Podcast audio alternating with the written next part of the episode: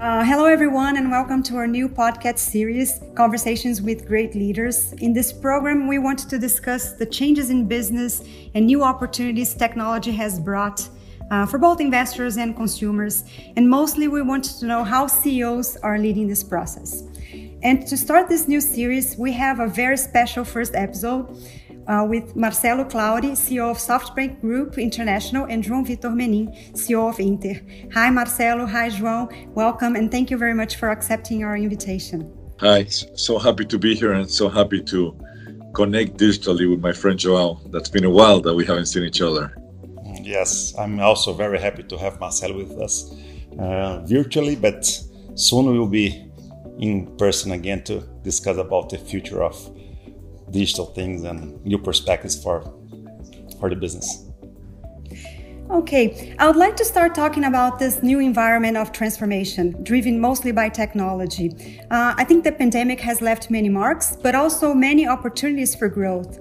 Uh, Marcelo, what are some positive impacts you see going forward? Where do you see uh, some opportunities for growth? Let me start by saying that I think we're living in the most extraordinary time ever to create disruption. Uh, and I'm a huge believer that the acceleration of transformation in the world because of the pandemic has gone in a momentum that's the next five to 10 years are going to be unbelievable. I think that every single vertical segment, as we know it today, is going to be redefined from pretty much every industry know, from banking to transportation to logistics to health to education. So, pretty much everything, the world as we know today will be a different world five years from now and 10 years from now at a pace, momentum, and speed that we have never seen before. So, I would say that is probably the most positive part of the pandemic. You know, at SoftBank, we always believe that this revolution that we call the AI or the data power revolution was going to happen, and we planned for the next 10 years. But what the pandemic did is it forced every single business to accelerate a digital transformation. I often joke that the best chief technology officer was called COVID because it forced all of us to digitalize our business, digitalize the way we work, digitalize the work, the way we live, everything that we do and it even digitalized the way we play because I mean the way we get entertained is totally digital now. So I think eh, we're going to live some extraordinary times ahead where new business leaders will evolve, new models will evolve, new companies will evolve, and some will die. Those that are complacent, those that don't welcome change, will be companies of the past. Great. And João, do you agree? Do you think that uh, growth has accelerated? Can we say that banking has really been disrupted in Brazil? Yes, I think so. As Marcelo just told us, um, many industries are going to, to, to change dramatically.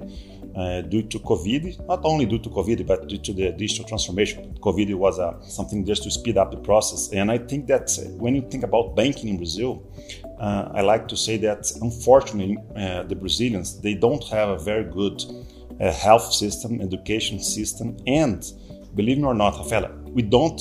They don't. We as a Brazilian, they don't have a good banking system. And sometimes people think that our bank system is very evolved because we have a very fast wire transfer process, but when you think the, the quality of the service and the cost of it, it's impossible to have uh, all the Brazilians uh, uh, uh in the banking system. And don't, when you don't have the society in a, in a, banking system, it's not good for the for the policymakers. It's not good for anybody. So we're very proud that we envision that we need to to make banking more affordable for all the Brazilians. And the, the way to do that is technology. I mean, so we're very proud that we were the first bank in Brazil to go 100% cloud. So we were able to to get rid of the cost of having our own data center, and we were able to get to do everything without branches. So when you do that, we use the technology to to, to provide a, to, to provide the first free digital checking account in Brazil, which is used today by more than 10 million people. And we're very proud. And I like to say that we are helping to avoid an inflationary process in Brazil because the, the, the, banking fees, and not only the fees, but also the yields in Brazil, the interests are very high. It's a, it's a burden for the, for the family. So we're very proud to be doing our part on that. So I believe that banking is going to be a totally different industry on the next two or three years. Uh, so and it's going to help the Brazilians, going to help the inflation, and so I'm very proud to be part of it. Great. Uh, Marcelo, let's talk about some new trends in digital transformation, especially for startups. Uh, what's leading most new ideas today? Uh, I know SoftBank has uh, led several initiatives to uh, to fund new businesses, diverse owners, diverse locations. Uh, what can you tell us about what's coming next?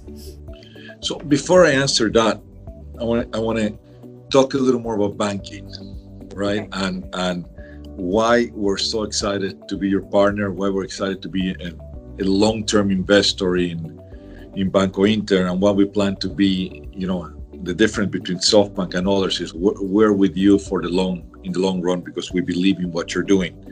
But I'll, I'll just share a few few things that are I think are amazing. Right, one is what the pandemic basically did. It gave the ability to consumers to do everything they can they used to do before in a branch and do it online or do it in an app.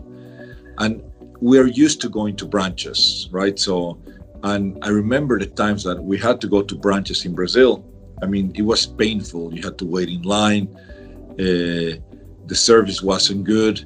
Uh, and you could see it reflected by the NPS that traditional banks reflect. But I think Brazil, more than any other country in the world, the three banks are so powerful and they control such a big part of the profit of the banking industry that it's just going to make it so much more fun to just disrupt them. And you know, having one of the highest interest rates in the world, it actually the big banks in Brazil punish the citizens because if you cannot borrow at decent interest rates, you cannot invest, you cannot buy a new house, you cannot buy a new car, you cannot stimulate the economy. So the fact that rates have been coming down in Brazil at an accelerated pace. And the fact that there are banks that are willing to be consumer-friendly banks, people don't don't truly give credit to these disruptor banks who actually help stimulate the economy, because by providing financial inclusion to people that didn't have financial inclusion before, you know, now this becomes contributors to the economy. So I'm a huge believer in new banks that are basically disrupting traditional banking you know, last yesterday I had a chance. To, we had a, a CEO meeting which we get together, and that's hosted by J.P. Morgan, by Jamie, Jamie Dimon. And what Jamie says is, if we as big banks continue to remain complacent with our business, these small digital banks or digital players that are emerging, before they used to just be good at one thing, and they became better than the big bank maybe at issuing credit cards faster or issuing debit cards faster. They say, but these new banks are so good that they become good at beating us in one thing. And before we turn around, the rate of innovation is so fast that they become good at another, they become good at another. And suddenly you realize that these small banks can serve the customers their entire needs, right? From managing their money to providing their credit needs to helping them with investments to help them shop better and all that. So the message is it's amazing how these new emerging fintech bank disruptors now have the big banks against the corner and there's a lot to be done because as long as you serve your customer right you know you're going to win so let's talk a little about tech trends of, of what is happening i mean pretty much everything is changing and it's changing at an incredible accelerated pace but i think it's only if we talk in football words, it's only the first 10 minutes of the game. And there's so much more that's going to change and it's going to change fast. I mean, when you look at just fintech alone, the amount of mobile banking registrations that the world is seeing, it just it's growing at an enormous speed. So you're you're seeing, you know, the fintech penetration of new digital usage is going to be enormous. When you look at the fitness world, right? With all gyms being closed during the pandemic and people asked to stay at home, you've had incredible companies like, for example, Peloton. The growth of Peloton as an interactive digital training tool has been through the roof. And there again, fintechs come into play. If you want to buy a Peloton bike, it's I think it's two thousand dollars or two thousand five hundred dollars. Nobody can afford it. But then you have an innovative fintech called Affirm who suddenly says, hey, what about if you can own your Peloton for $50 a month? And that was thanks to a fintech called Affirm. So suddenly Peloton explodes. And today, one of the more, today, Peloton is one of the world's most valuable fitness companies. Education. I mean, there were something like 190 countries, 90% of students couldn't go to class. That's 1.6 billion people that used to go to school. Well, you had a whole new education platforms. I mean, some of our Chinese platforms, like Bank, is is educating three to four hundred million kids. I mean, that's unbelievable. And guess what? Once you once you start learning in education to, to learn education that's designed for you, is a lot better than going to a school where they teach the same math classes to every single kid, whether you're good or bad in math, you're getting the same math. So therefore, you cannot have customized. Uh, and I'll tell you one problem, and we can talk hours about all the world is changing, but one that is truly, truly amazing is ByteDance or TikTok. TikTok becomes your screen that delivers to you videos that you love and utilizes artificial intelligence to deliver videos that you love. And what happens when, when you're watching videos that you love, you spend 90 minutes a day or 100 minutes a day watching stuff that you love because the next video is better than the previous one and it's totally different. It's, it's AI at its best. So think of the economic, think of the difference in which you watch content, you watch entertainment today. Good old times, you sat in front of a TV and you had such limited choice. It was what somebody thought that you might like. And you were screening through your channels to see if you found something you liked, even in cable. Today with ByteDance, you know that those 90, 60, 180 minutes you're going to spend, the quality of content that gets delivered to you is perfection. You would love every single video. And that, what I mean, the pandemic has, has taught people in that you know nobody watches or very few people watch traditional TV today, and we use our mobile phone, and we're starting to consume content that is perfectly curated for all. So we can go hours and talk about you know all these trends, but pretty much, I, I always love to remember this that every single vertical segment, every single one, not one will escape I know TikTok. My daughter watches TikTok and she said that it saved the pandemic. She wouldn't be able to stay home without it. She's really addicted. Uh, and it's exactly like that. It's like 90 minutes of videos and it's, it's really amazing. Amazing I'll technology. Tell you, I'll, tell you, I'll tell you a funny story. One of the people who works for me, she basically told me that ByteDance or TikTok knows her more than she knows herself. That's it. Amazing. Uh, João, uh, let's talk about going global. Uh, it's an important goal of uh, Inter uh, this year. Can you tell us about the main avenues and um, uh, how can we expand internationally? It's interesting, and maybe Marcelo will recall we had a lunch in Miami maybe two years ago, and we were discussing about the, the roadmap for Inter. And we were doing something different at the time because we were coming from a banking platform and going to a non-financial products platform. And, and having said that, uh, today we have a very evolved uh, non-banking platform that sells a lot of things, games, gift cards, products, services, and, and so on.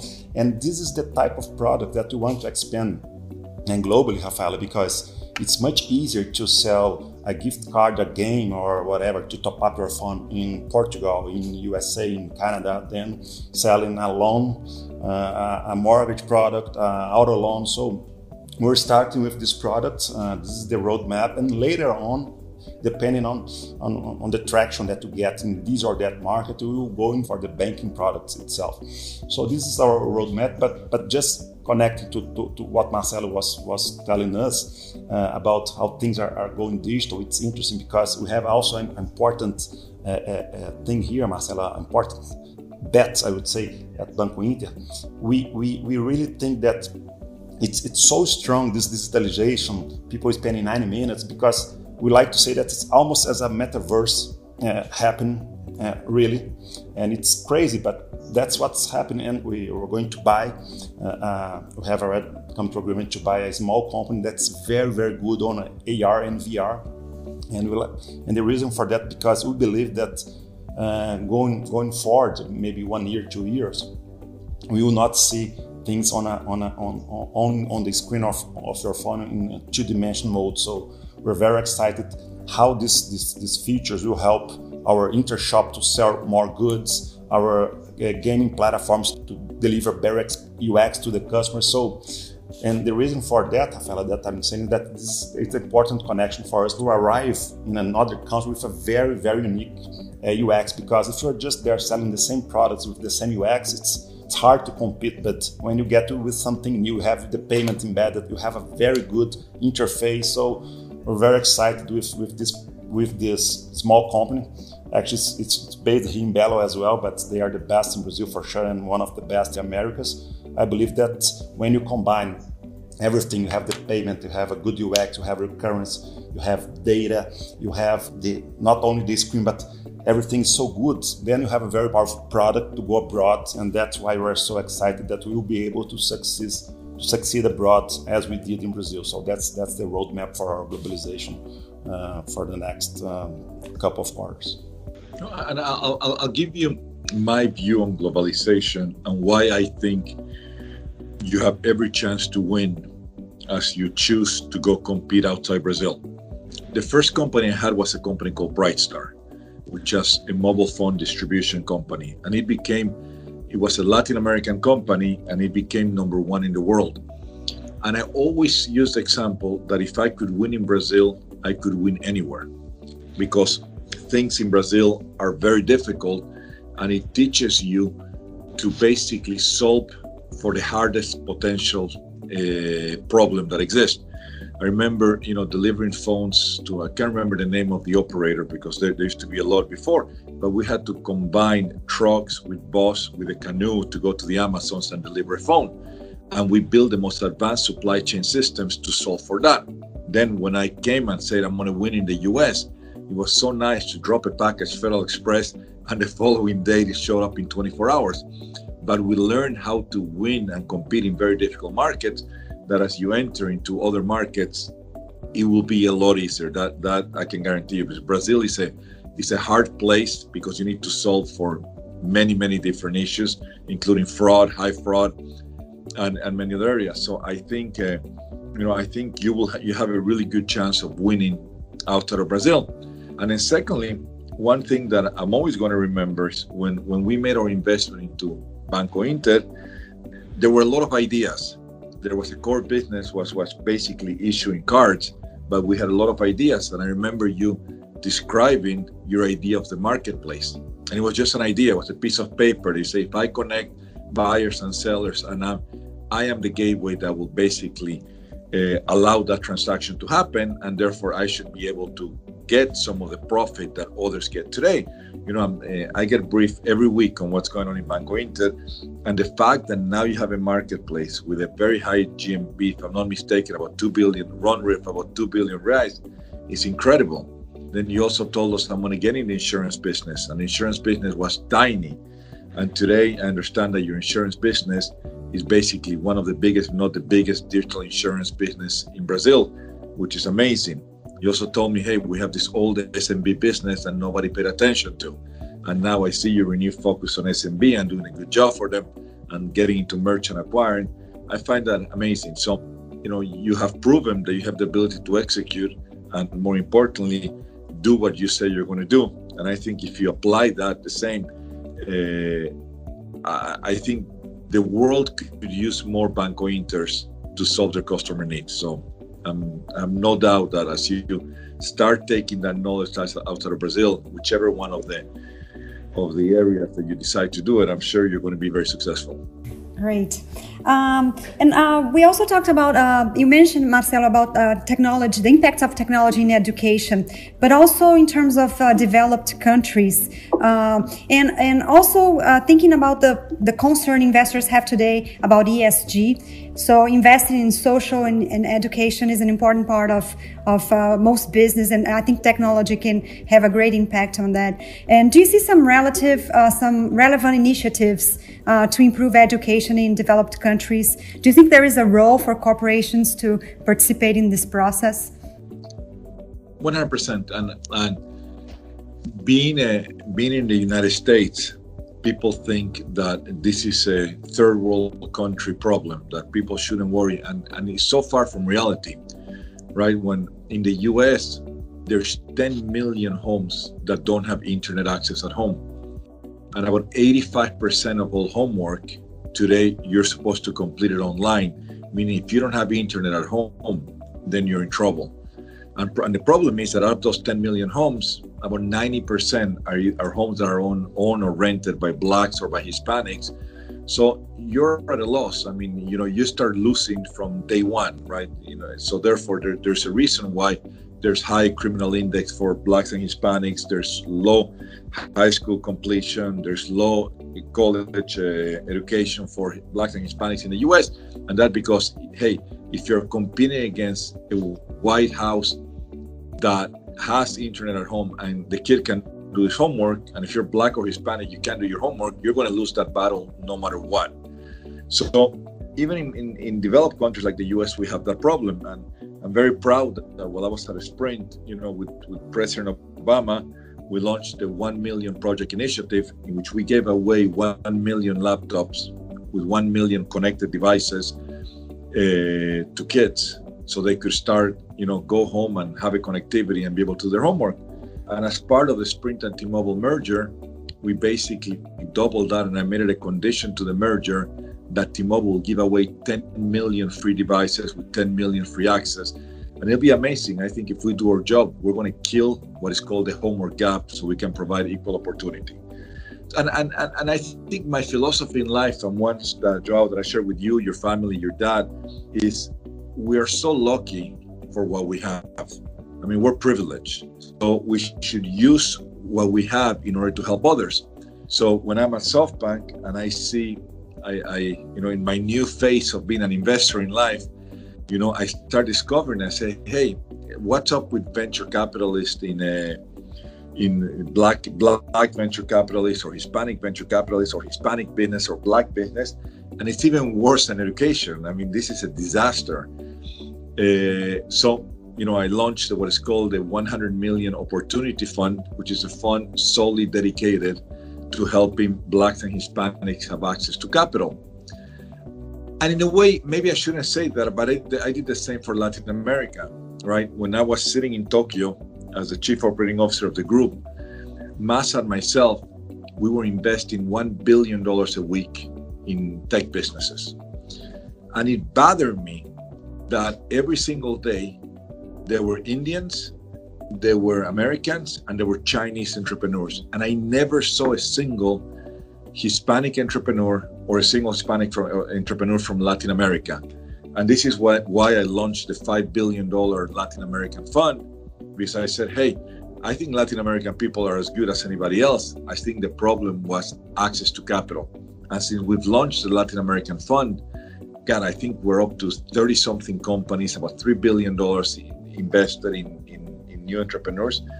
And you know, we have the same problem in Latin America as we have it in this country. So when I read about what you're doing, uh, uh, Joao and your family and Localiza and MRV, and that you guys are teaming up to provide, a, if I'm not mistaken, 100,000 scholarships uh, to kids to get them into coding schools and technology. I mean, I could not be more happier and, and more proud that you're doing that because if we don't help people, right, then why are we doing this for?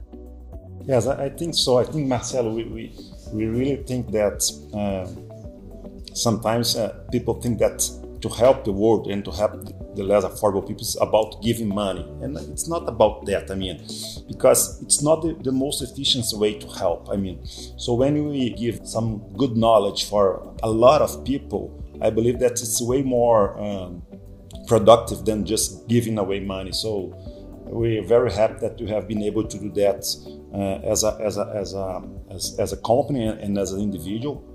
And also, when you talk about uh, connectivity, uh, when we decided to launch Intercel last year, and now we're going to relaunch that in a strong partnership with Vivo uh, from Telefonica Group in Brazil, is because we believe that for everybody to get the best they can through digital uh, uh, companies and digital products and services, they need to be connected. And we see that today in Brazil the same with the banking service. So just to recap, five years ago, when we decided to, to get into the to the retail banking industry, people say, "Oh, it's four guys, five big guys, and we cannot compete."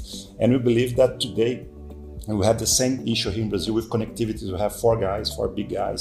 The product's not good, the service is not that good, the price is not good. So we're very excited that if we were able to get people really connected to the platform, it's going to be very good for the families and for the individuals, the less affordable ones in Brazil, to to use all the tools we have in our in our app, so they can re- really learn, they can travel, they can do banking, also they can buy goods. So I'm very excited with this. I believe that we, we need to, to live in a, a well-connected world, and therefore people will be able to use all this, this, this technology that's available over there. So it's really something important that I'm excited to relaunch. We're going to relaunch the, the Intercel product uh, within two months, and I hope that we'll be able to provide a lot of Brazilians with good digital products and services.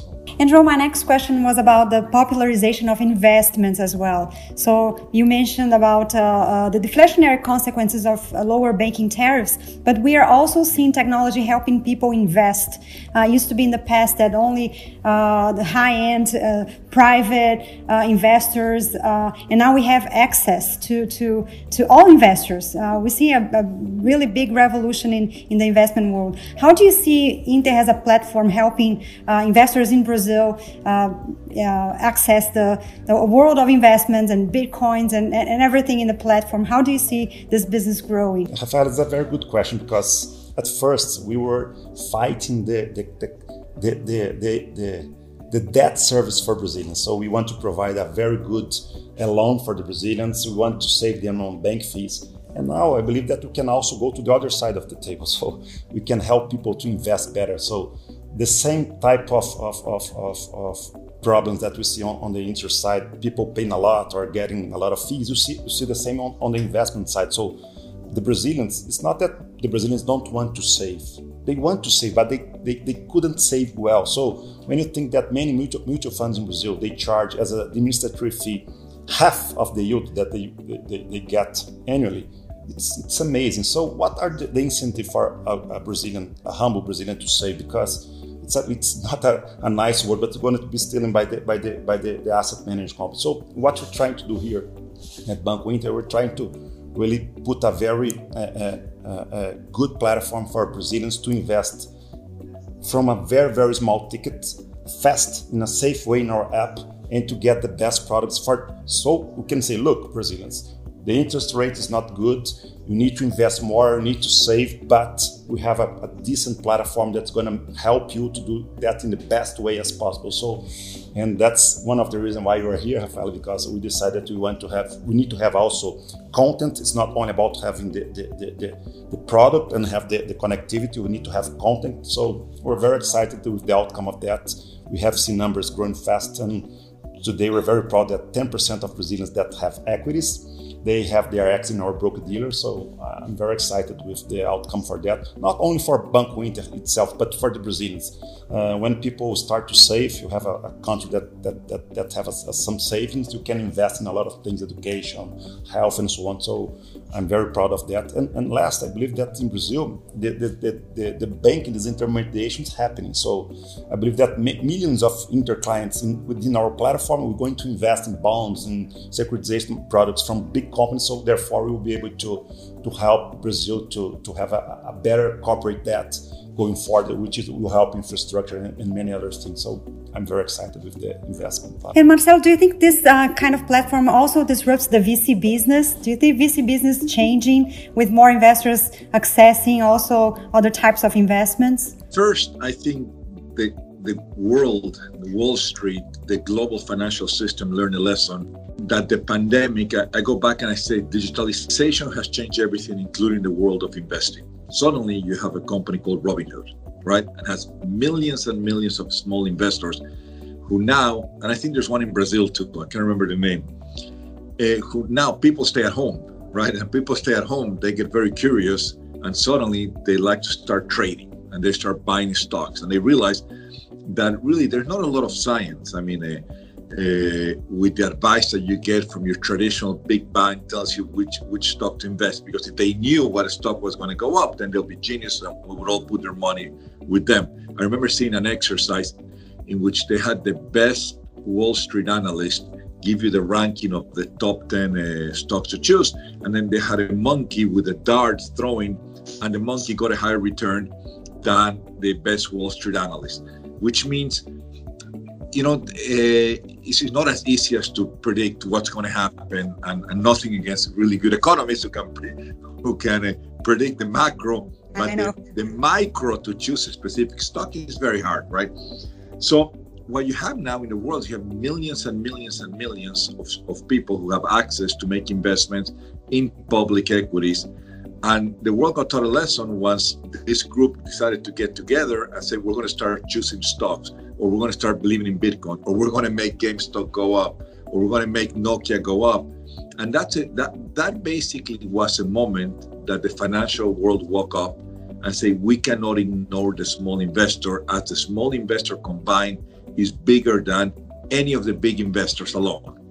So I think the world has changed and democratizing investments to everybody who can invest five reais, 50 reais, 100 reais, and be able to buy a specific stock of a company is a life changing moment. And I'm glad you are one of the enablers that is doing that in Brazil. What do I forecast in the future? First thing was hey, let's get those hundreds of millions of people to learn how to invest. And let's make it easy for them utilizing an app, a platform that is so easy for you to buy and sell securities so you get rid of the big bank who charges you whatever 20, 30, 40% high trading fees and all the conditions they put. Now I think the future, and somebody's going to figure this out, and maybe we can figure out together, Joao, is how do you give access to the small investor to invest in the future of the world, to invest in tech? And I think eventually there will be a company that you're going to be able to buy access to private investments into the tech world. Because that's where the big money has been made. That's where the 100x, the 1000x in your money and all that. Obviously, there's more risk. And, and you're, you're starting to see more of that through the SPAC world in the US, where you know companies that traditionally would take a lot longer to go public, mainly tech companies, are using SPAC and becoming public way faster. And once you're public, then basically the investment platform like Banco Inter and others will allow you to buy into those companies.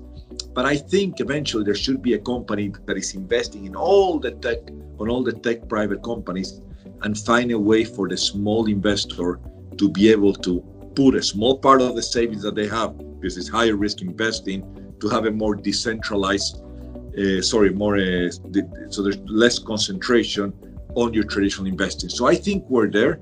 I think it started with public equities. I think Robinhood Uh, did an incredible job, and there's many other trading platforms. And I think soon you're going to let those platforms start investing in private companies, which means the whole VC industry, because the VC industry is like a good old bank, right? They control the deal, and the deal is closed for a very few select group of rich people that can put money. I think somebody's going to figure out how they open the world of investing into private companies, into growth companies, into early early stage companies, so they can open up to the masses. I think it's a matter of when, not a matter of if. And uh, I cannot go without asking one last question about how you view the economic scenario. For instance, Marcelo, in, in the US today, we are discussing uh, the increase in interest rates and some tech stocks are suffering. Um, and I know a lot of investors focus on the short term, next quarter earnings uh, versus long term. Uh, how do you balance looking at the short term scenario and planning for the long term? So, our investment philosophy is we invest ahead of major technological trends and we are SoftBank equals long-term investors. We're very different. You know, I remember when I was the CEO of Sprint, which is a publicly traded company, Masa told me, don't ever look at your stock. You know, look at your stock every quarter or every six months. And every decision that you make, make it in increments of three to five years. Don't make decisions based on this quarter because long-term results is what's going to prevail. Now, how do we look or how do i personally look make sure on the long-term view of what's going to happen to the economy? I think in the short term we're going to experience an economic boom. I think q3 q4 q1 are going to be continuous where you're starting to see consumer optimism is going to start to go up right as you start getting vaccination.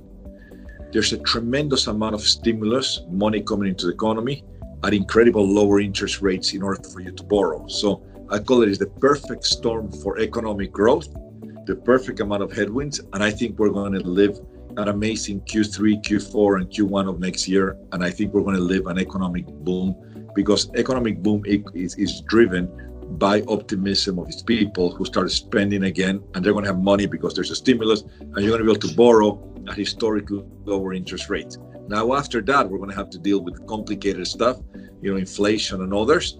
But, you know, I only see good for the remainder of the year and the earlier part of next year. I think Brazil is a little more complicated because we're a little behind in terms of the optimism because of what we're experiencing today, because of the high infection rate.